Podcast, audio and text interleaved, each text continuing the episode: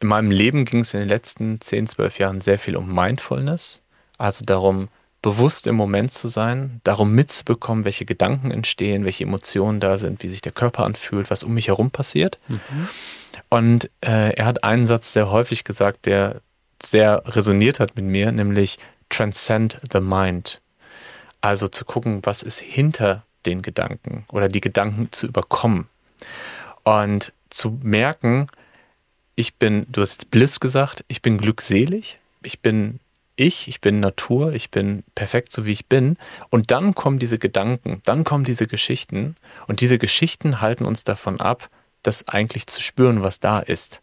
Hm. Und diese Geschichten sind ja nicht nur Geschichten, die wir uns selber erzählen, sondern die erzählen wir uns ja auch gegenseitig. Die bestärken wir gegenseitig. Die hören wir von, von aus unserer Kultivierung, von unserer Familie, von den Medien, von der Schule. Und wir glauben an diese Geschichten und wir glauben an diese Stimme im Kopf. Und die hat ja auch eine Daseinsberechtigung, mhm. evolutionär gesehen. Mhm. Und das ist ja auch eine Ebene der Realität. Und gleichzeitig ist da aber auch diese Ebene der Realität, in der wir vollkommen sind. Ihr Lieben, ich hoffe, es geht euch gut und ihr hattet eine schöne Zeit. Ich habe mich mit Nico getroffen, meinem Mitgründer und guten Freund, äh, in unserem kleinen Podcast-Studio und wir haben eine Doppelfolge aufgenommen. In der letzten Folge, der Folge 74, könnt ihr hören, wie Nico von seinem Stille-Retreat erzählt. Er war nämlich drei Wochen in Österreich in einem äh, tibetanisch-buddhistischen Kloster. Und heute erzähle ich euch von meiner Erfahrung in Griechenland. Ich war bei einem Yoga-Retreat und habe dort an einem Work-and-Travel-Programm teilgenommen. Ich kann euch sagen, ich habe viel erlebt, ich habe viele Erkenntnisse mitgebracht und bin auch immer noch dabei, es zu integrieren und zu reflektieren. Und eine wirklich schöne Erkenntnis, und die ist nicht neu für mich, aber ich habe sie nochmal so richtig erfahren, ist, ich bin nicht meine Gedanken. Und wenn ich nicht den Geschichten zuhöre, die mein Kopf mir ständig erzählt, dann habe ich die Möglichkeit, zu jedem Zeitpunkt Glückseligkeit zu empfinden. Hm. Klingt verrückt? Ich wünsche dir ganz viel Freude mit dieser Folge. Mein Name ist Daniel Rieber und du hörst auf der Suche nach dem Hier und Jetzt.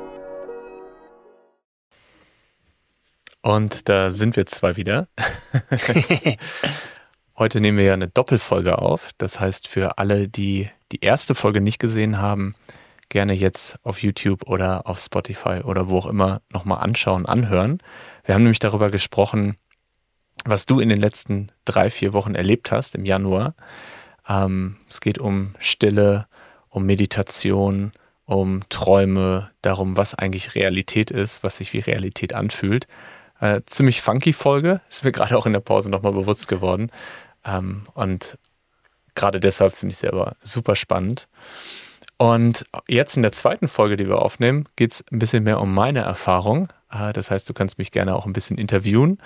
Ähm, ich war nämlich drei Wochen mit meiner Frau in Griechenland und habe da ganz, ganz viel erlebt, weil es kein klassischer Urlaub war, wie man ihn sonst äh, sich vorstellt. Und ja, bin gespannt drauf, wie das Gespräch verläuft, weil ich selber noch ganz viel verarbeite. Wir sind am Samstag erst wiedergekommen, heute ist Dienstag. Und ich große Lust drauf habe, darüber zu sprechen, dir das zu erzählen, den HörerInnen und ZuschauerInnen das zu erzählen und zu gucken, was sind eigentlich die Erkenntnisse, was nehme ich mit, was verändert sich. Mhm. Ja, ich merke diese Doppelfolge, die wir jetzt hintereinander aufnehmen. Ich bin so warm gelaufen. Aha, zu, zum Start von der vorherigen gab es erstmal mhm. ein Check-in, ich musste erstmal durchatmen, ankommen. Jetzt habe ich so tausend Dinge, tausend Fragen zum Anknüpfen vom letzten Mal. Ich könnte ja. die ganze Zeit weitersprechen, schnell sprechen, äh, dich fragen, kommentieren. Also wir springen einfach direkt rein, würde ich sagen. Voll. Ähm, ich finde es erstaunlich, habe auch Respekt und freue mich mit dir, dass du oder ihr zwei diese Art von Urlaub, mhm. Work and Travel, wie auch immer man es nennen möchte, ja, ähm, ja Freiwilligenarbeit gemacht habt, weil das ja eigentlich nicht so euer Ding ist in dieser Form. Also ich kenne es von euch eher, ihr habt Urlaub, dann wollt ihr auch Urlaub machen. Also ja, ihr geht dann schon ja. viel wandern in Bergen und diese Dinge, ihr seid auch körperlich, ihr liegt nicht nur im Pool rum, ja? Wobei ich das auch nicht so schlecht äh. finde. den Pool habe ich mir manchmal gewünscht in, in, den drei Wochen. Ja, also diesen, ja. diesen Komfortanspruch, den ihr manchmal habt oder den ja. ich von dir auch kenne. Und diesmal einfach ganz anders ja. auszuprobieren, zu wissen, okay, es äh, wird auch körperlich gearbeitet zwischendurch. Es gibt einen Plan, der von außen kommt, der nicht meiner oder unserer ist. Also da freue ich mich einfach, dass du da mal so den äh, kleinen C reingesteckt hast oder auch ein bisschen mehr. Ich würde sagen, äh, alles und der kleine C guckte noch so ein bisschen raus. ähm, für mich steht tatsächlich so das letzte Jahr, da habe ich auch eine Podcast-Folge drüber gemacht, ähm, so ein bisschen unter dem Motto Abenteuer erleben. Ähm, also mir geht es gerade sehr viel darum, meine eigene Unsicherheit kennenzulernen. Und immer wenn die Unsicherheit kommt, auch zu schauen, ah, ist da auch eine Neugier? Und wenn eine Unsicherheit und eine Neugier da ist, dann mich für die Neugier zu entscheiden, mhm. während ich ähm, sehr viele Jahre in meinem Leben ähm, mich häufig für die Unsicherheit entschieden habe, und zwar mit Strategien wie Kontrolle, Planung, Sicherheit, zumindest einer vermeintlichen Sicherheit. Und wenn ich mir so das letzte Jahr anschaue, äh, gab es ganz, ganz viele Momente, wo ich so aus dieser Komfortzone rausgegangen bin mhm. und im Nachhinein so dankbar bin, weil da fängt halt wirklich der Wachstum an, da fängt das Lernen an, da fängt es an, dass man neue Perspektiven kennenlernt. Also ob das jetzt ähm, äh, eine, eine, eine, Buchtour war, ob das Rappen ist, äh, ein Album rausbringen, das sind ja alles so Sachen so, ähm, wo man sich verletzbar macht, wo man auch negatives Feedback bekommen kann, vielleicht auch schlechte Erfahrungen macht. Und ich bin da so dran gewachsen im letzten Jahr. Und für mich passt das ganz gut in diese Reihe.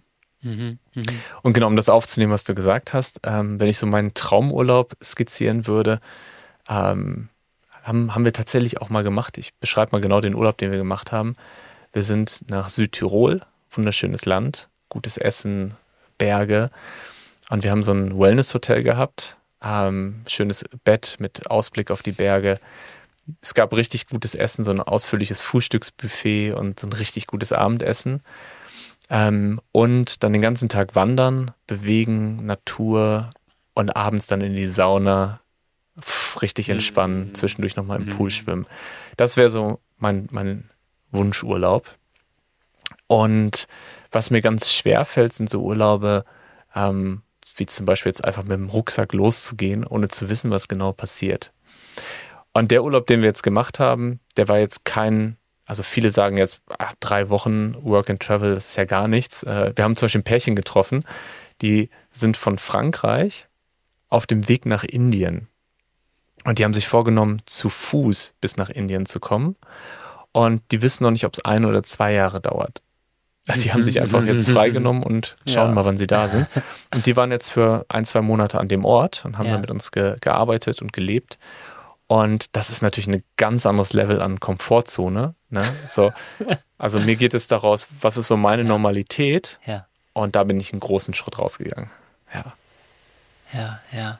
Was mir eben noch kam, mhm. ist, als du gesagt hast, wenn wir aus unserem Komfort rausgehen, da ist Lernen, da ist äh, ja. neue Perspektiven einsammeln etc. Ich glaube auch, ich glaube aber, es ist nicht unbedingt zwingend und nur so. Mhm. Ich glaube, wir können auch sehr viel lernen innerhalb unserer Komfortzone. Mhm. Also wenn ich sage, ich gehe nochmal zur Uni und mache einen ganz neuen Studiengang, dann lerne ich unglaublich viel über die Welt, mhm. auch über mich selbst und wie ich die Welt sehe. Und das heißt nicht unbedingt, dass ich mich selbst tief hinterfrage oder aus meinem Komfort rausgehen möchte. Ich sage das einfach, um auch zu respektieren, dass es Menschen gibt, die aus bestimmten Gründen vorsichtiger sind und das auch gut Voll. so ist und ja. man nicht immer rausgehen sollte. Also man kann auch unglaublich viel lernen und wachsen und Neues erleben aus einer Komfortzone heraus, mhm. sozusagen. Ich würde das gerne auch zum Anlass nehmen, das Wort Komfortzone auch nochmal zu beschreiben, weil ich gemerkt habe, dass bei mir eine andere Vorstellung vor ein paar Jahren war und auch bei Coaches, mit denen ich arbeite oder Leuten, die diesen Podcast hören oder das Buch gelesen haben. Ähm, Komfortzone bedeutet nicht, dass es etwas ist, wo es mir gut geht und wo ich kein Risiko eingehe, sondern Komfort ist das Gewohnte. Das heißt, wenn ich es gewohnt bin, ähm, immer ein Hotel zu buchen, dann ist es aus der Komfortzone rausgehen, wenn ich mhm. im Zelt schlafe oder einfach Rucksack aufsetze und losgehe. Und Komfortzone kann man ja für sich selber schauen. Was in meinem Leben ist einfach so dieses Gewohnte, wo ich mich sicher fühle? Und wo kann ich aus der Komfortzone raustreten? Und das können ja Kleinigkeiten sein. Das kann auch eine Meditation sein, weil es meine Komfortzone ist, nicht in Stille zu sein und nicht den inneren Stimmen zuzuhören. Und dann gehe ich aus der Komfortzone, indem ich einfach mal die Augen schließe und mal ein paar Minuten gucke, wie geht es mir eigentlich, wenn ich in der Stille bin. Ja, also um das vielleicht noch ein bisschen mhm. einzuordnen. Ja. Ähm, ich würde das gerne einmal einordnen, was wir da eigentlich gemacht haben und dann, damit ja, wir dann in die Geschichten eintauchen. Damit ich können. überhaupt weiß, wo du warst. Ja, das hast ja überhaupt noch keine Ahnung. Ne? Wenig. äh, es gibt äh, eine Insel im griechischen Mittelmeer, die heißt Karpathos. Und das ist eine ähm, kleine Insel in, mit relativ wenig Tourismus. Die kennt auch fast niemand. Also ich habe noch niemanden getroffen, der gesagt, ah, Karpathos, da fahren wir jedes Jahr hin. Und das ist, da gibt es ganz viel ähm, menschenleere Flächen und ganz viel Ursprüngliches auch. Gibt es zum Beispiel so ein Bergdorf, das bis vor Jahren keine Straße hatte dahin und wo die Leute wirklich so in, in ähm, traditionellen Klamotten rumlaufen und wirklich kaum Kontakt haben zur Außenwelt. Mhm. Und auf dieser Insel gibt es einen Retreat-Ort, der heißt äh, äh, Katie's Island. Und dieser Retreat-Ort, da findet ähm, ein, einige Male im Jahr eine Yoga-LehrerInnen-Ausbildung statt und eine Sound-Healing-Ausbildung. Und meine Frau hat die vor zwei Jahren gemacht, hat diesen Ort kennengelernt, hat den Yoga-Lehrer Elias äh, dort kennengelernt und die anderen Menschen, die da sind. Und es hat ganz, ganz viel mit ihr gemacht. Und alleine sie zu sehen, wie sie wiederkam aus diesen drei Wochen Training und zu mhm. hören, was der Ort mit ihr gemacht hat, hat mich halt sehr neugierig gemacht. Und vor einem Jahr ist ein guter Freund, von, oder vor einem halben Jahr ein guter Freund von uns auch hin, der bis dahin auch gar keinen Kontakt hatte zu Yoga und zu diesen ganzen Themen. Und der kam auch wie ausgewechselt wieder. Und ich habe einfach gedacht, wow, das ist, muss ein besonderer Ort sein, den möchte ich gerne kennenlernen. Und ähm, wir haben uns vorgenommen, jetzt drei Wochen im Winter aus Berlin zu fliehen und irgendwas zu erleben. Hatten dann überlegt, Costa Rica, äh, Bali, ähm, und dann war einmal die Frage, haben wir das Geld gerade? Wollen wir gerade so viel Geld ausgeben? Und was wollen wir überhaupt so dieses einmal um den Planeten reisen und die äh, ganze Zeit unterwegs sein? Und dann haben wir entschieden, dass das, was wir jetzt gerade wollen, genau das ist, was wir an diesem Ort erleben können.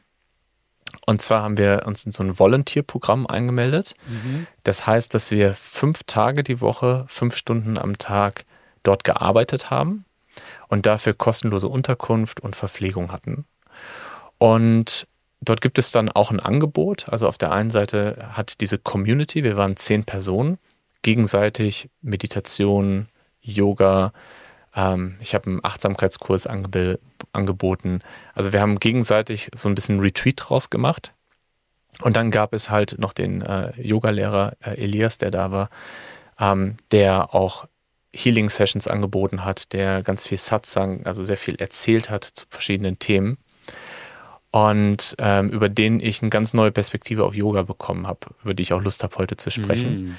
Das heißt also, es war so eine Mischung aus, ähm, wir sind im Mittelmeer und haben Blick auf das Meer und viel Natur um uns rum, also Urlaub, dann wirklich arbeiten, auch körperliche Arbeit und dann aber ganz viel auch Meditation, Yoga, Praxis, ähm, Buddh buddhistischen, wollte ich gerade sagen, äh, Weisheiten aus der, aus der Yoga-Philosophie und auch äh, Healing, Heilungsarbeit, die ich dort gemacht habe.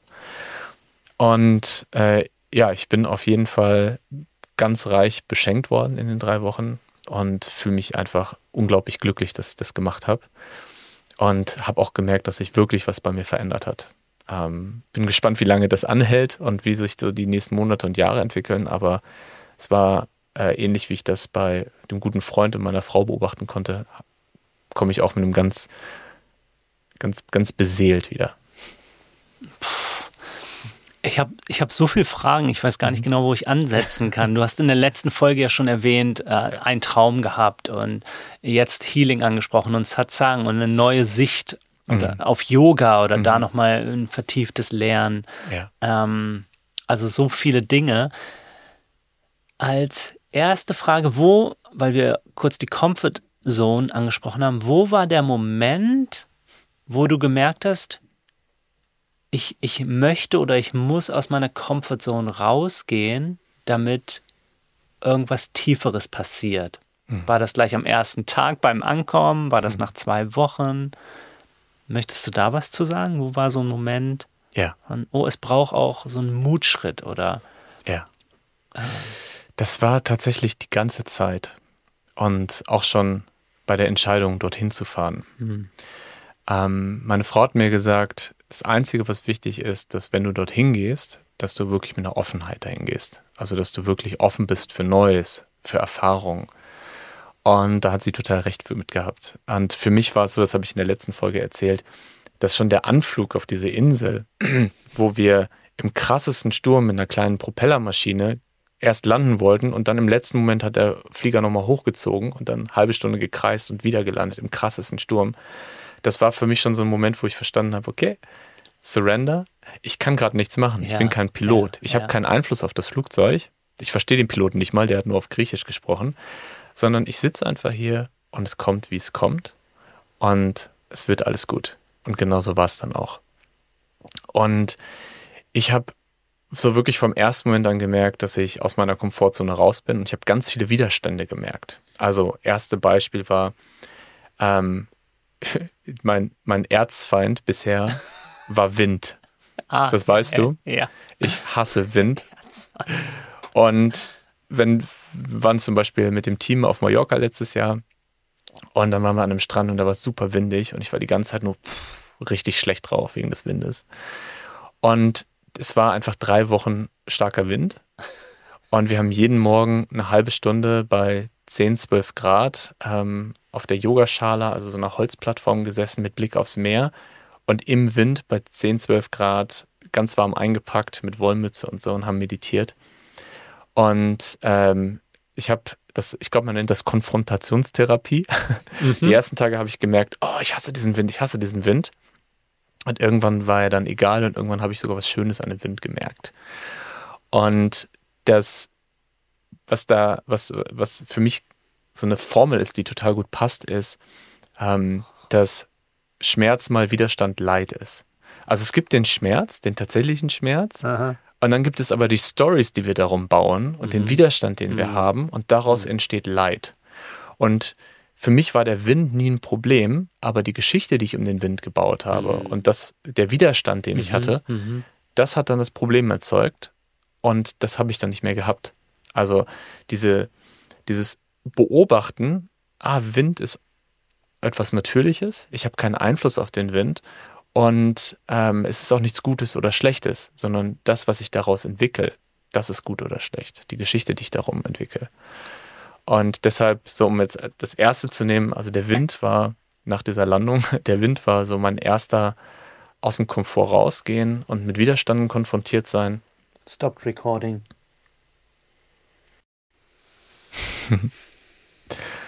Ein ganz schönes Beispiel dafür haben wir gerade erlebt. Wir haben gerade technische Probleme gehabt und mussten die Aufnahme nochmal neu machen. Und dann gibt es das, was tatsächlich passiert ist, nämlich, dass die Kamera aufgehört hat aufzunehmen. Passiert, ist schon wieder Vergangenheit, weiter geht's. Und dann gibt es aber die Geschichte, die wir darum bauen, die dann wirklich Leid erzeugt. Also zum Beispiel die Geschichte, ah, mir passiert das immer. Oder ähm, Haben wir jetzt was, was habe ich falsch gemacht? Ja, ist Oder, jetzt irgendwas weg. Genau. Und wieder bringbar. Ja. Und das einmal so zu erleben und für sich zu begreifen. Also es gibt das Ereignis, hm. auf das haben wir meistens gar keinen Einfluss. Und dann gibt es das, was wir damit machen. Und da ging es ganz viel in den drei Wochen drum. Und äh, ja, das ist einfach, einfach eine total schöne Erfahrung und Erkenntnis. Ja, äh, weil du es angesprochen hattest eben, du hast über Yoga nochmal mehr gelernt oder einen mhm. anderen Ansatz verstanden, ja. andere Dimension, Tiefe. Was, was ist da ein Punkt? Ich habe sehr, sehr viel gelernt, bin auch noch dabei, ganz viel zu verarbeiten und bin auch noch nicht so sicher darin, ähm, darüber zu sprechen.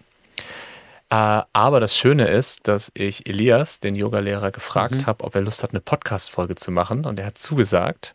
Das heißt, da werden wir nochmal eine Folge machen, meine erste Folge auf Englisch. Hello, das, Sir. Hello, aber das traue ich unseren HörerInnen zu. Und kann ich jetzt schon sehr empfehlen, die Folge, weil dieser Mann einfach so eine ähm, Präsenz hat, so eine Ausstrahlung, dass man dass ich, so ging es mir, schon sofort das Gefühl hatte, ah, ich bin gespannt, was er erzählt. Ja, oder auch ohne, dass er was erzählt, bin ich schon gefesselt. Und jeden Abend beim Abendessen oder nach dem Essen hat er zu einem Thema was erzählt. Man nennt das ja Satsang. Und es war einfach jedes Mal so, ah, Wahnsinn. Aber ganz grob zusammengefasst, und du kannst da wahrscheinlich auch noch mehr zu erzählen, du hast ja auch viele Jahre Yoga gemacht und dich auch intensiv damit beschäftigt. Für viele Menschen ist Yoga Asana, also die Bewegung, für einige auch noch Pranayama, die Atmung.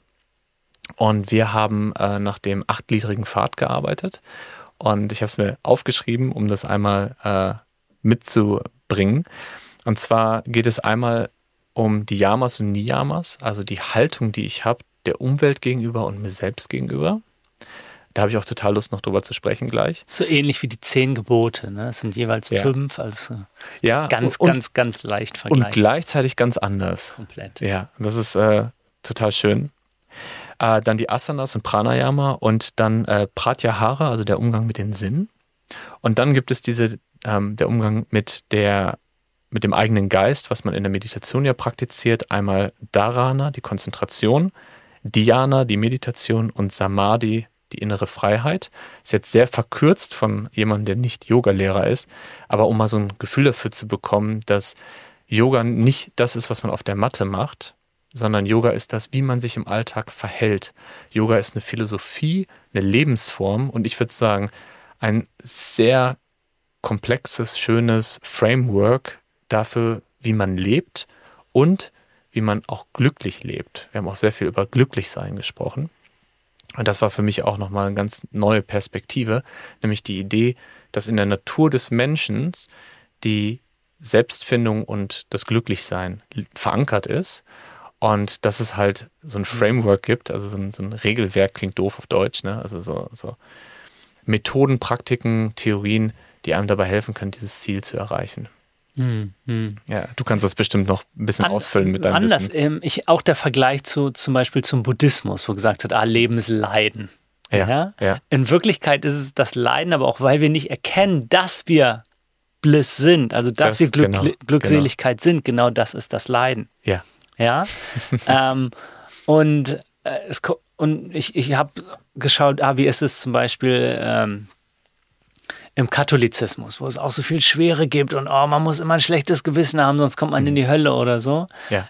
Und letztlich äh, heißt es aber auch da, ey, das, das, das ähm, Himmelreich ist in dir. Also es ist eigentlich auch hier nur Glückseligkeit in der Essenz oder in unserer Natur.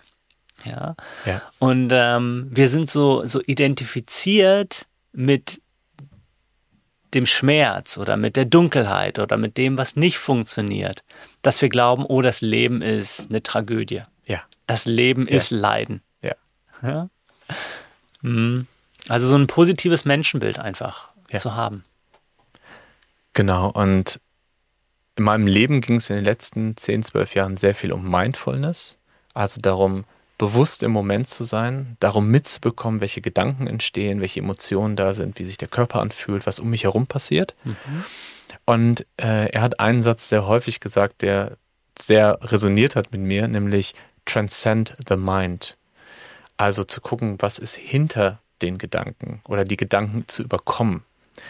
Und zu merken, ich bin, du hast jetzt Bliss gesagt, ich bin glückselig, ich bin ich, ich bin Natur, ich bin perfekt so wie ich bin.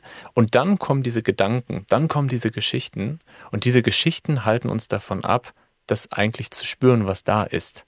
Hm. Und diese Geschichten sind ja nicht nur Geschichten, die wir uns selber erzählen, sondern die erzählen wir uns ja auch gegenseitig.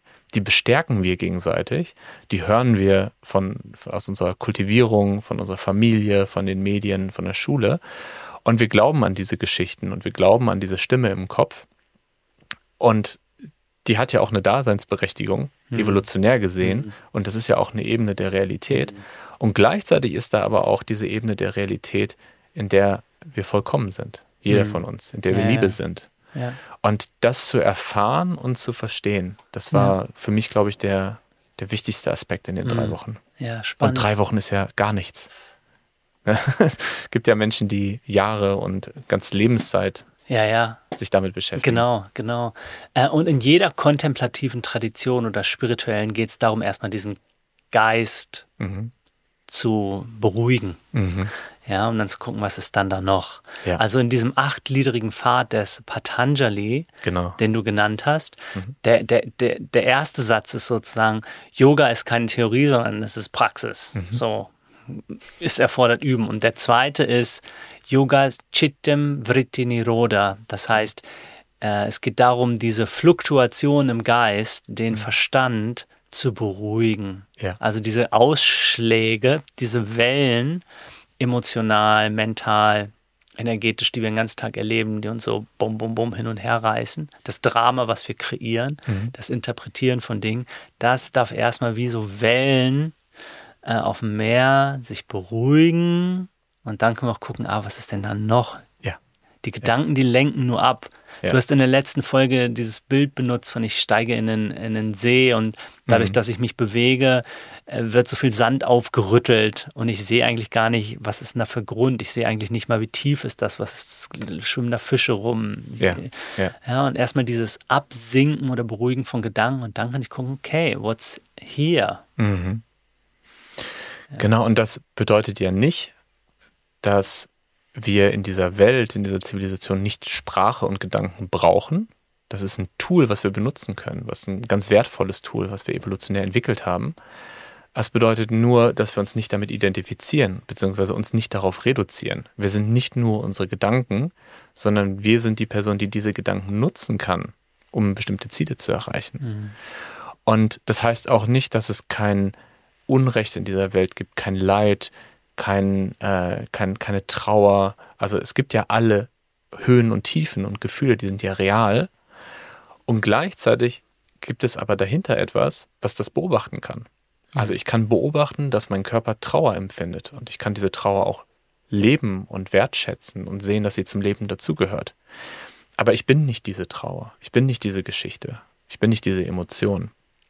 Und das klingt theoretisch ähm, einfach und nachvollziehbar in der Praxis, aber dann doch ziemlich schwierig. Gerade wenn es emotional intensiv wird. Ja, absolut. Und ähm, genau, vielleicht um, um eine Geschichte dazu erzählen. Ähm, ich wurde an diesem Ort, oder vielleicht noch anders, wenn ich diesen Ort beschreiben würde, würde ich sagen, das ist ein Safe Space. Also das ist ein Ort, an dem du authentisch du selbst sein kannst und dafür nicht bewertet wirst. An dem du deine Emotionen leben darfst, in dem du deine Gedanken äußern darfst und du wirst nicht bewertet, sondern du bist gut, wie du bist und all das darf sein. Das heißt, Safe Space ist ja auch so ein Wort, den wir aus der Psychologie kennen, der uns für uns auch wichtig ist, wenn wir Räume schaffen, in denen Menschen sich als Menschen begegnen. Ähm, dass wir einen Ort schaffen, in dem man sich psychologisch, emotional sicher fühlt und in dem man sagen und denken kann, was man fühlt. Und dadurch, dass das gegeben ist dort und man das wirklich erlebt, kommen auch die Challenges, die man hat, die, die Traumata, die unterdrückten Emotionen, kommen auch an diesem Ort raus. Und dann gibt es eine Möglichkeit, die zu bearbeiten. Und das kann man entweder mit sich selber ausmachen oder im Gespräch mit anderen oder halt in so Healing-Sessions. Und bei mir kam relativ am Anfang eine Story hoch und zwar habe ich ganz häufig das Gefühl von Unfairness gefühlt. Also es fühlt sich unfair an. Es fühlt sich unfair an, dass der Wind da ist. Ich wollte es gerade sagen. Es fühlt sich unfair an, dass ähm, wir statt äh, im Luxushotel sind, wir an einem Ort sind, wo ich arbeiten soll. Ich arbeite genug. Warum arbeite ich jetzt hier?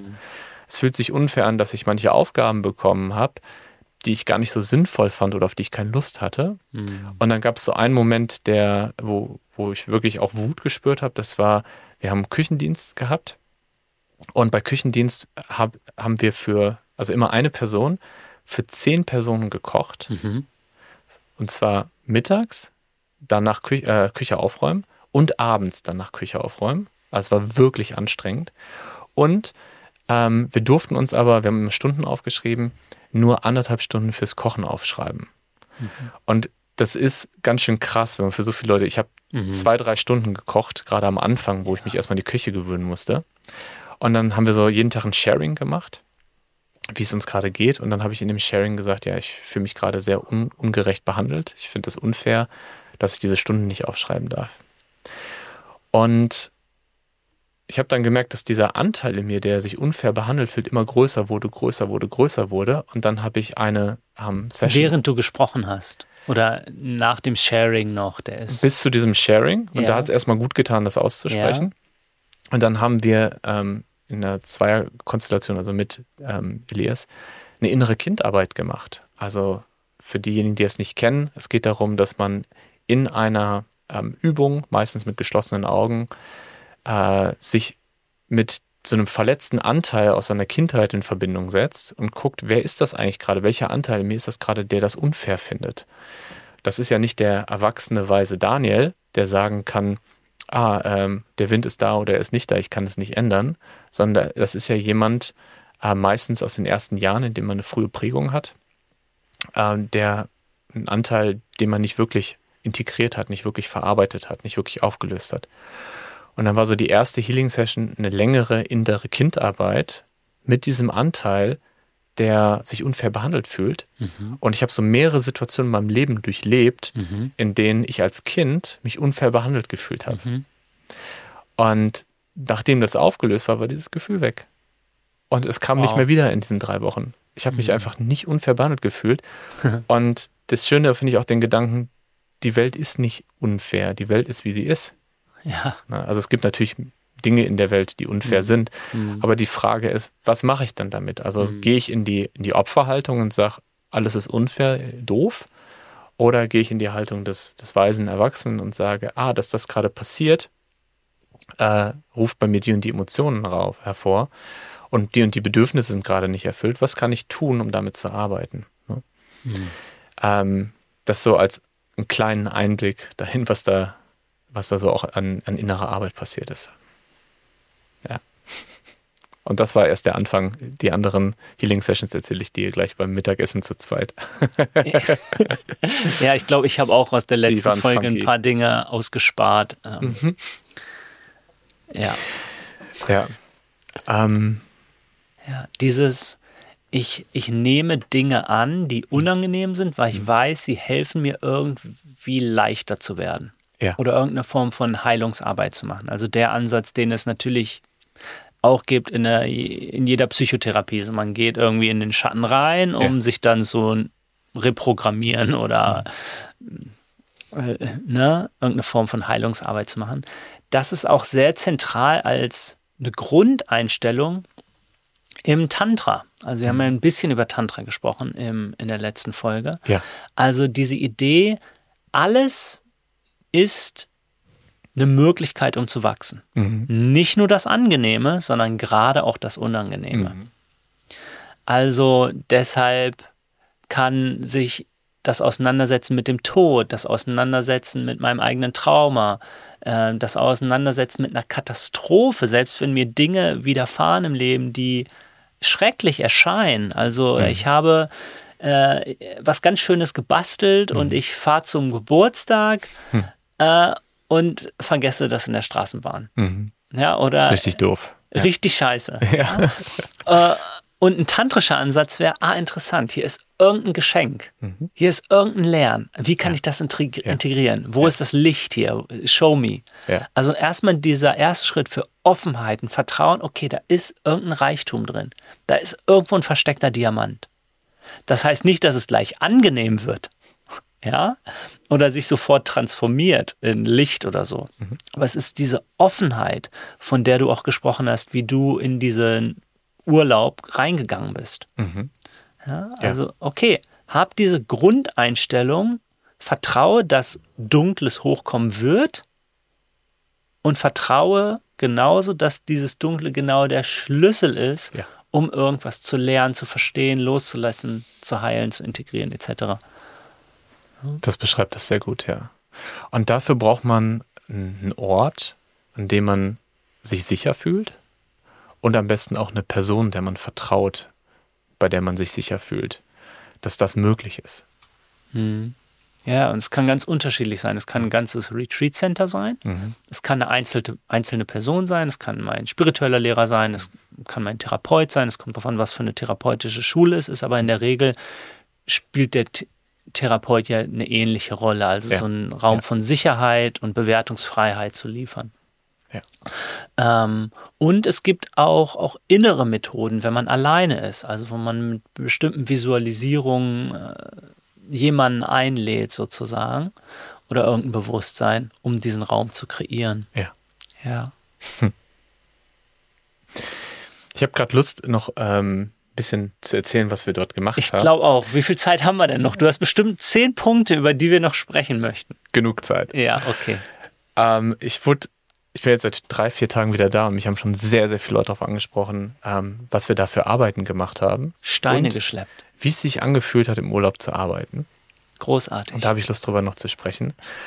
Und zwar gab es einmal so einfache Arbeiten, in Anführungsstrichen einfach, äh, die einfach anlagen. Also zum Beispiel gab es jemanden, der morgens äh, den Hühnerstall sauber gemacht hat. Dann gab es jemanden, der oder die ähm, die Wäsche gewaschen hat. Und diese einfachen Arbeiten wurden verteilt und auch so ein bisschen rolliert. Und zum Beispiel Küchendienst habe ich viermal gemacht, glaube ich. Und dann gab es noch so spezielle Projekte. Ähm, da konnte man sich eins aussuchen von ganz vielen. Mhm. Und das waren so Sachen, da ging es darum, such dir das aus, worauf du wirklich Lust hast. Wo du Bock hast, dich einzuarbeiten, wo du Bock hast, dran zu wachsen, wo du Lust hast, was Positives in die Community zu bringen. Und das war zum Beispiel sowas wie, ähm, die hatten ein kleines Studio im Keller, was sie aber noch nicht benutzt haben. Und als sie dann erfahren haben, dass ich äh, mich mit Musik ein bisschen auskenne und gerade ein Album rausgebracht habe, äh, durfte ich dann dieses Studio einrichten. Und wir haben häufiger am Abend gesungen, haben also so Mantras gesungen und so. Und einmal habe ich sogar mitgerappt in dieser eher, äh, ja, ähm, ja, in dieser, dieser Art von Musik, wo ich jetzt keinen Rap drauf erwartet hätte. War eine sehr schöne Erfahrung. Und dann durfte ich halt ein paar Sachen abmischen, die wir aufgenommen haben, gucken, wie man den Raum einrichten kann und so. Mhm. Oder es gab so ein äh, Laser-Gravurgerät, was sie vor einem Jahr mal gekauft haben, aber nie benutzt haben. Und da habe ich mich da reingearbeitet in dieses Gerät und habe äh, für, für Schlüssel von den Zimmern so kleine ähm, Schlüsselringe aus Holz gemacht, auf die ich dann das Logo graviert habe. Cool. Und so Sachen, auf die ich nie gekommen wäre, ja. aber die dann da waren.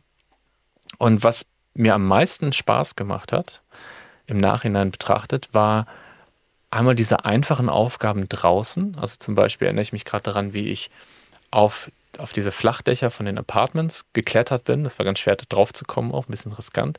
Und dann die Solarpanels gereinigt habe. Und dann oben auf diesem Dach zu stehen, du hast dieses riesengroße Meer und hinter dir die Berge und diese wunderschöne Landschaft um dich rum. Und es ist eine ganz einfache Aufgabe zu machen. Einfach nur die pa mhm. Paneele sauber machen. Und da habe ich ganz viel Erfüllung, war natürlich auch ein besonderer Ort, aber Erfüllung in dieser einfachen Arbeit gefunden. Mhm. Und mein absolutes Highlight war der Tag, an dem wir äh, Oliven geerntet haben.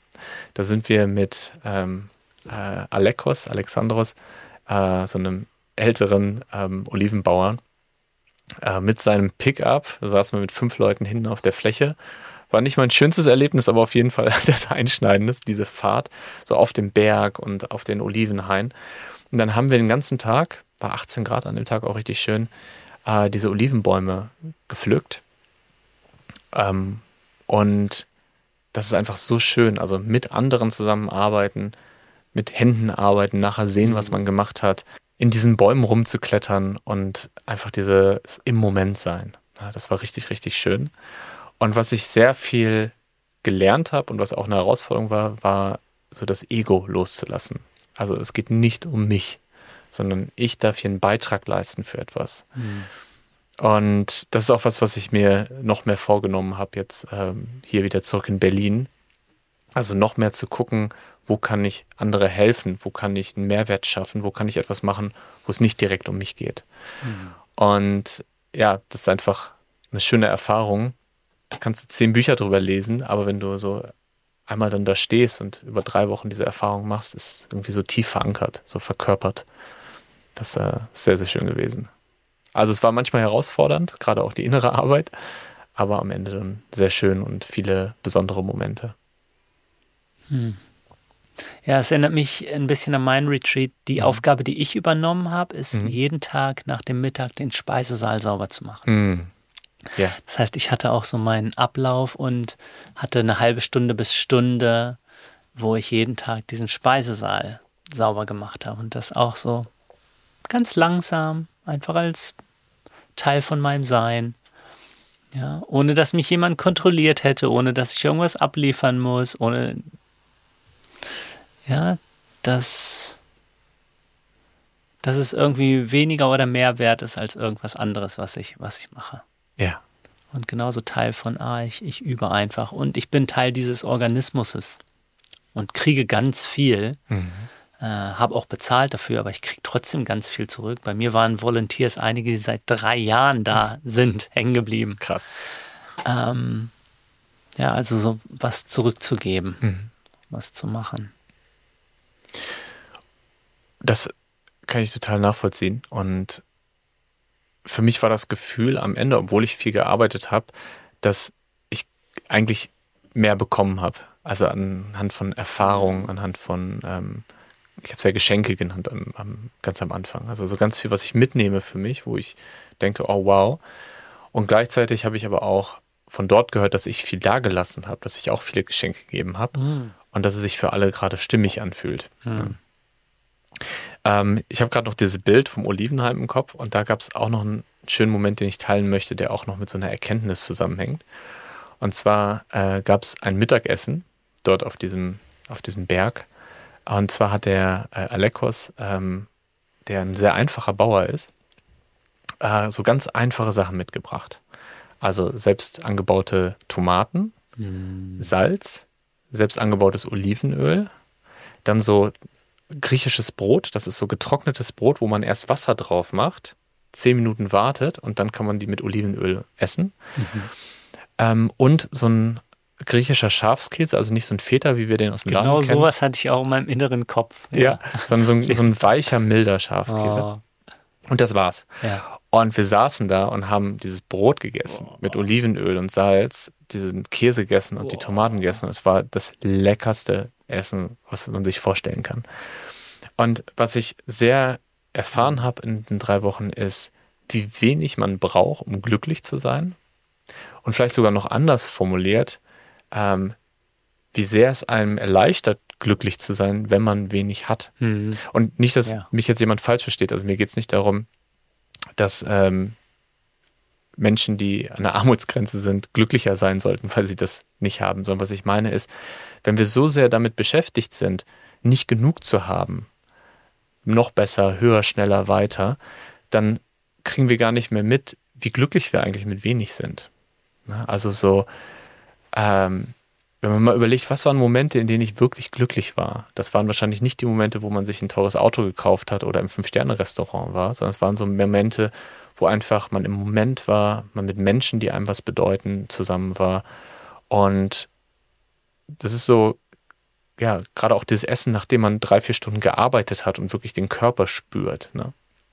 Und diese Einfachheit, die habe ich auch nochmal erlebt und mhm. ist auch was, was ich mitnehmen möchte jetzt. Ja, ja, es nimmt eben alles irgendwie einen mentalen oder emotionalen Raum ein. Ja. Jedes Buch, was ich zu Hause habe, jeden ja. Fahrradflicken, jedes Möbelstück, alles im Kühlschrank nimmt irgendeine Form von Raum ein. Ja. Selbst wenn ich nicht aktiv daran denke, ist es trotzdem irgendwie da. Und es gibt immer, ah, ich habe eine Verantwortung dafür. Äh, was passiert damit irgendwann? Was ist, wenn das weg ist? Ja, also irgendwie, selbst wenn es wie so ein Computerprogramm, was nur 2% im Hintergrund oder noch weniger erfordert, immer mitläuft. Und es hat ja auch einen Grund, weshalb ja. bestimmte Mönche oder andere spirituell Praktizierende sich entsagen und gar keinen Besitz haben. Ja? Oder nur sehr wenig Besitz. Und ich bin auch wiedergekommen nach meinen dreieinhalb Wochen. Oh, da ist ganz schön viel hier in meiner Wohnung. Mhm. Ja, ich bin sehr dankbar dafür. Natürlich. Und gleichzeitig ist es ah, mit allem, was ich habe, mhm. habe ich etwas, was ich mittrage in irgendeiner Weise. Ja. Ja. ja. Mhm. Und es gibt so Sachen, die einen auch besitzen. Also zum Beispiel, wenn ich ein Haus kaufe, dann habe ich erstmal das Gefühl, ah, ich besitze dieses Haus. Aber das Haus braucht ja Wartung, das Haus braucht Reparatur, das Haus braucht Pflege. Das heißt, das Haus braucht, dass du dich um das Haus kümmerst. Das mhm. heißt, das Haus besitzt dich auf einmal in dem Moment. Mhm. Und das heißt nicht, dass man kein Haus besitzen darf oder sollte, aber sich bewusst zu machen, alles, was ich in mein Leben hole, bringt auch eine gewisse Verantwortung mit. Und wenn diese, ich kenne viele Lebensmodelle, wo man eigentlich nur noch, in Anführungsstrichen, oder das sagen mir viele Menschen, funktioniert, weil man sich nur noch um die ganzen Dinge in seinem Leben kümmert, um die sich gekümmert werden muss. Und auf dem Papier sieht das total schön aus, so mein Haus, mein Auto, d -d -d aber so im Alltag ist es dann wenig frei. Ähm, und das ist was, wo ich so Simplicity, das einfache Leben, gerade auch noch mehr zu schätzen weiß oder noch mehr gelernt habe, wie schön das sein kann. Hm. ähm, ich habe auch eine Beobachtung gemacht, die ich im Wevolve-Kontext super spannend finde. Und zwar, äh, Wevolve ist ja unser Unternehmen. Ähm, wir beraten Unternehmen dabei, zu Orten zu werden, an denen Menschen sich als Menschen begegnen, gemeinsam wachsen. Mhm. Und es geht sehr viel um Führung und Unternehmenskultur. Mhm. Und ein Thema, mit dem wir uns sehr, sehr viel beschäftigen, ist Selbstorganisation.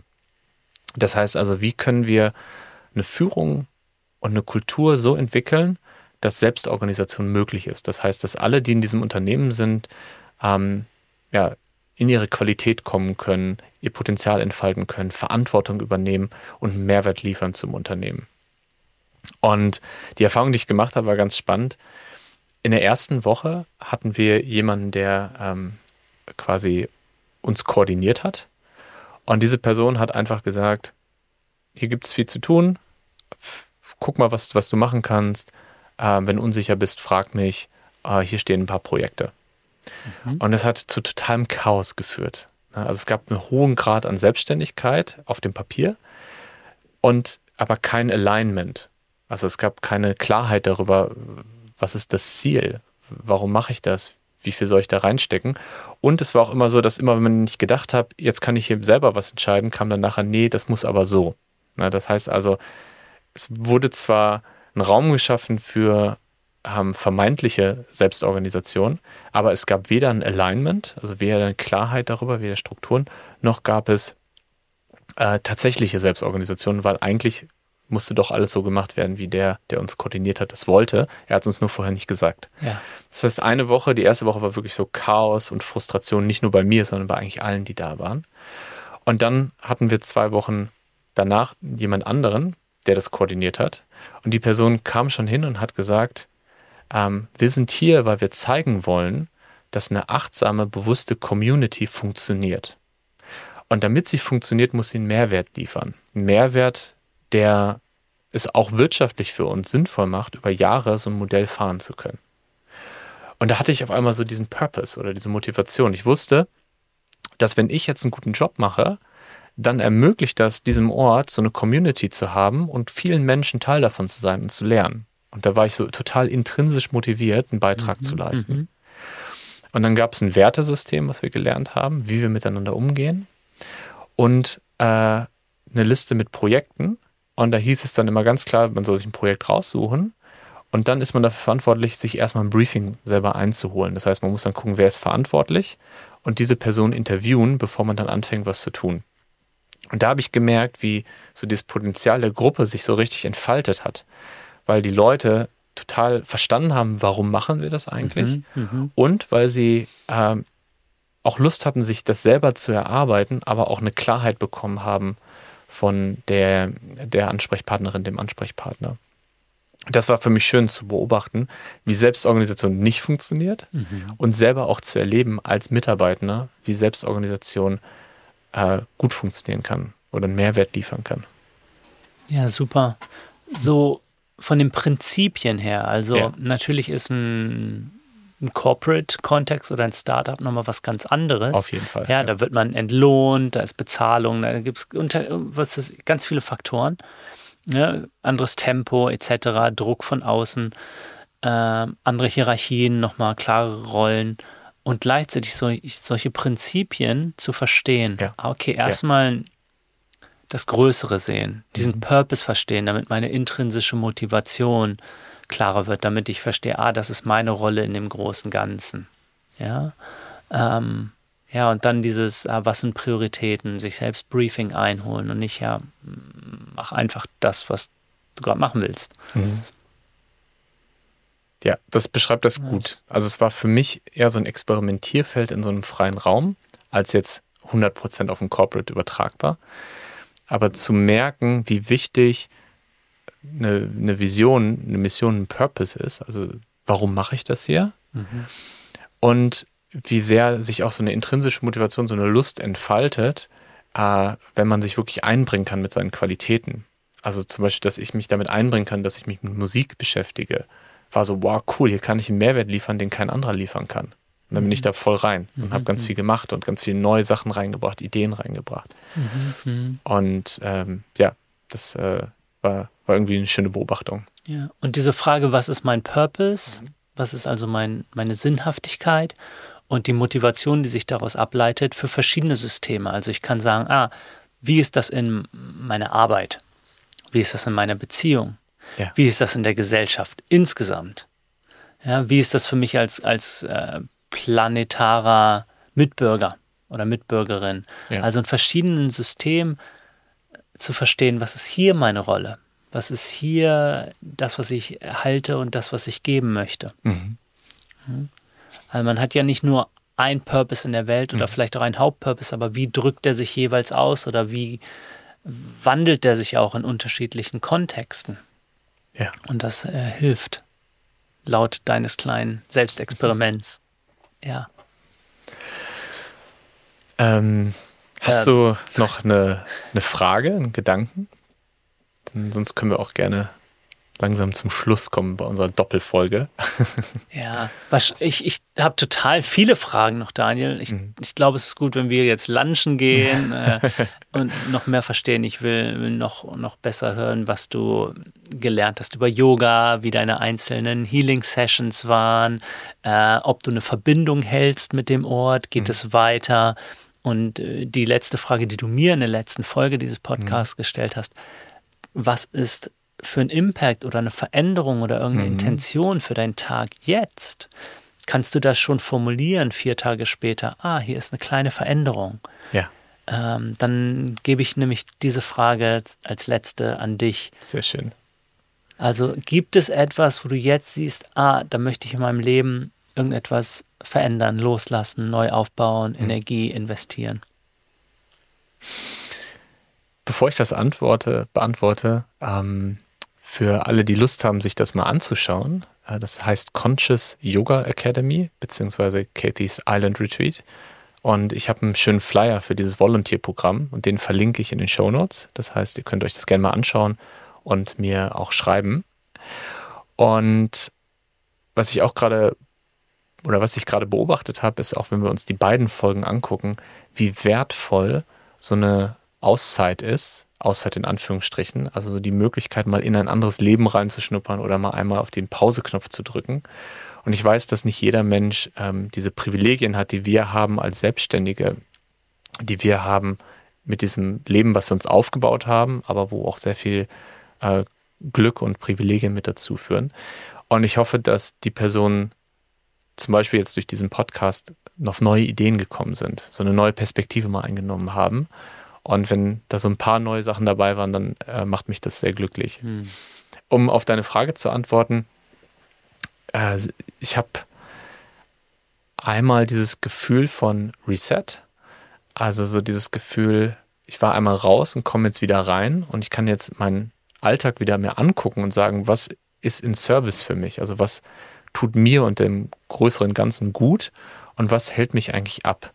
Also ich habe zum Beispiel nach drei Wochen Instagram-Abstinenz voller Vorfreude im Flugzeug Instagram aufgemacht und nach fünf Minuten gemerkt, es gibt mir gerade gar nichts. Das bringt mir überhaupt nichts gerade. Also das lenkt mich ab, das gibt mir schlechte Gefühle. Und das heißt nicht, dass ich jetzt nie wieder Instagram benutze, aber ich habe einfach in dem Moment gemerkt, nee, das ist gerade nicht in Service für mich. Das tut mir gerade nicht gut. Und das mache ich gerade mit ganz viel in meinem Leben. Also ich komme wieder in das äh, alte Leben rein und stelle alles nochmal auf den Prüfstand. So, was tut mir wirklich gut? Was ist wirklich für das größere Ganze gut? Und diese Verbindung zu dem Ort, die habe ich und die will ich mir auch bewahren. Und was mir gerade sehr hilft, ist, dass, ähm, und da wird Elias in der Folge, wenn wir sie aufnehmen, wahrscheinlich auch noch ein bisschen was zu erzählen, ich gerade so eine E-Mail-Challenge mitmache, die er macht. Und zwar ähm, die äh, Yamas und Niyamas, das sind ja insgesamt zehn, gibt es zu jedem eine E-Mail, wo Informationen darüber sind und dann eine Aufgabe. Also zum Beispiel äh, letzte Woche war das Thema ähm, Satya, Truthful, Truthfulness, wo ich dann im Alltag beobachtet habe, was bedeutet Truthfulness in meinem Leben, was heißt das für meine Yoga-Praxis, für meine Meditation. Und das hilft mir gerade sehr, äh, in Verbundenheit zu bleiben, in Reflexion zu bleiben und das so zu übertragen. Also es ist nicht so Retreat, Alltag, sondern es ist eine mhm. schöne Überleitung, so wie wir es ja auch mit unseren äh, Programmen machen, dass es noch so eine Integrationsphase gibt. Und ich glaube, von allen Sachen, die ich mir vorgenommen habe, ist, glaube ich, die allerwichtigste, äh, nicht jeder Geschichte zu glauben, die mein Kopf äh, sich ausdenkt. Und immer zu gucken, dient mir die Geschichte eigentlich gerade oder zieht die mich nur runter. Ja, ja. War es nicht Mark Twain, der gesagt hat, glaub nicht alles, was du denkst? ich weiß nicht, ob es Mark Twain war, aber das Zitat kenne ich und es ist sehr schön. Damit können wir auch den Podcast heute schließen. Mhm. Ähm, danke dir für die Zeit. Danke, danke. Für deine Offenheit, für das Teilen und ähm, ich bin richtig, richtig, richtig gespannt auf das Jahr.